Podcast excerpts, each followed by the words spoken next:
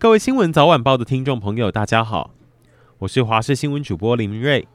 一起来关心十一月九号的重点新闻。彰化西州的黄色无人雨衣深夜在路上飘，引发讨论。警方现在抓到搞鬼的人，原来是住在附近四十岁的中性男子，他是把雨衣的手跟脚还有头部有洞口的地方都用双面胶贴起来，再灌氢气让雨衣飘。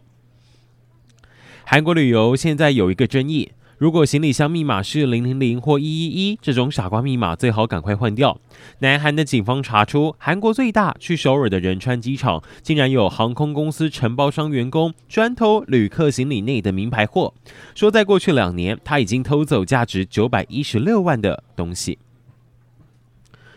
十万块怎么会活生生在邮局里头蒸发消失？高雄一位陈小姐上个月底才刚从银行领出了一百三十八万，马上转身去凤山一间邮局要汇款买车。当时时间接近五点钟，邮局快关了，动作大家都很仓促。陈小姐边填汇款单，柜员边点钞，结果一抬头，柜员就说少十万块。陈小姐很纳闷，因为钱才刚从 ATM 领出来，怎么会少？双方争执半天，找警方调监视器厘清，原来这十万。不小心被柜员掉到地上，碰巧他的脚又踢到了桌子底下。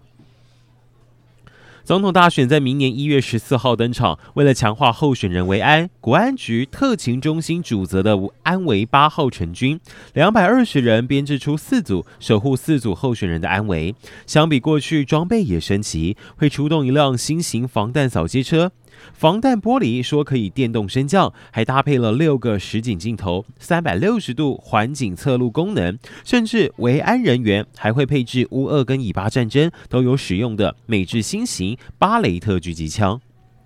美国洛杉矶发生一起夸张抢案，四位歹徒开车早早盯上香港的一位珠宝富商，就故意开车跟在他的后头，在高速公路追撞他。双方停下来之后，当然聊的不是事故，富商马上被歹徒拿枪抵住头部，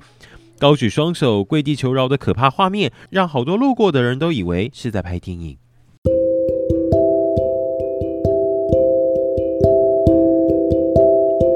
以上就是这一节新闻内容，非常感谢您的收听。